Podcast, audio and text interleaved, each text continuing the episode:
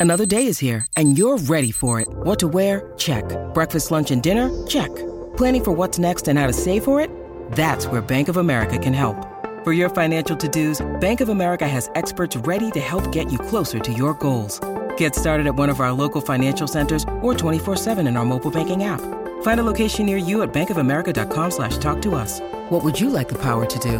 Mobile banking requires downloading the app and is only available for select devices. Message and data rates may apply. Bank of America and a member FDIC. When you need mealtime inspiration, it's worth shopping Kroger, where you'll find over 30,000 mouthwatering choices that excite your inner foodie. And no matter what tasty choice you make, you'll enjoy our everyday low prices, plus extra ways to save, like digital coupons worth over $600 each week. You can also save up to $1 off per gallon at the pump with fuel points. More savings and more inspiring flavors make shopping Kroger worth it every time. Kroger, fresh for everyone. Fuel restrictions apply.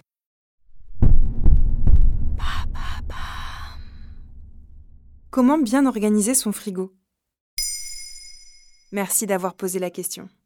Ranger son frigo n'est pas seulement le moyen d'obtenir un gain de place, c'est avant tout garantir une conservation optimale des produits alimentaires et donc empêcher la prolifération des bactéries. Selon un rapport de Santé publique France publié en mars 2021, entre 10 000 et 16 000 personnes sont victimes d'intoxication alimentaire chaque année.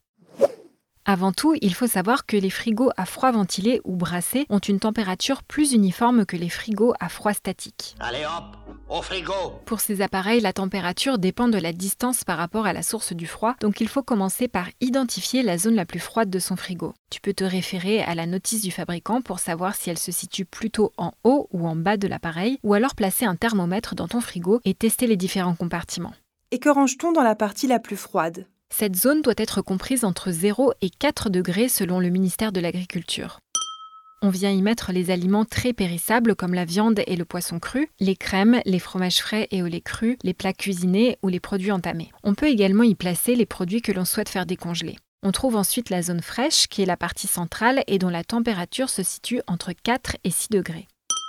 Dans ce compartiment, on peut ranger les légumes et fruits cuits, les yaourts ou encore les viandes et poissons cuits. Restent les bacs à légumes. Comme leur nom l'indique, tu peux y ranger les légumes et les fruits frais, mais il faut les laver avant pour éviter de souiller les bacs avec de la terre et donc de potentielles bactéries. Enfin, dans la porte du frigo, la partie la plus tempérée, tu peux placer le beurre, le lait, les jus de fruits entamés ou encore les œufs, les sauces et les condiments.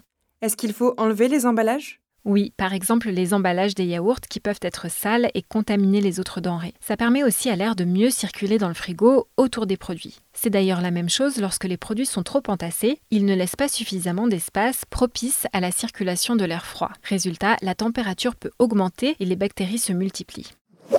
Pense aussi à ne pas mélanger les aliments crus avec les aliments cuits, notamment la viande ou le poisson, pour éviter une contamination croisée, c'est-à-dire le fait que les bactéries présentes sur les produits crus se propagent à ceux qui sont cuits. Enfin, mettre en avant les produits qui se périment le plus vite permet d'éviter les oublis au fond du frigo et donc le gaspillage alimentaire. Et comment faire pour bien nettoyer son frigo? Idéalement, c'est toutes les deux semaines, sinon une fois par mois minimum. Il faut éviter les produits chimiques et plutôt choisir du savon de Marseille ou du savon noir ou encore du vinaigre blanc et de l'eau tiède que l'on mélange à part égale. Dernier point important, pense à dégivrer au moins une fois par an ton appareil. Ça évitera que la conservation des aliments congelés soit altérée et donc le développement des bactéries par la même occasion. Maintenant, vous savez un épisode écrit et réalisé par Émilie Drujon. Ce podcast est disponible sur toutes les plateformes audio et si cet épisode vous a plu, n'hésitez pas à laisser des commentaires ou des étoiles sur vos applis de podcast préférés.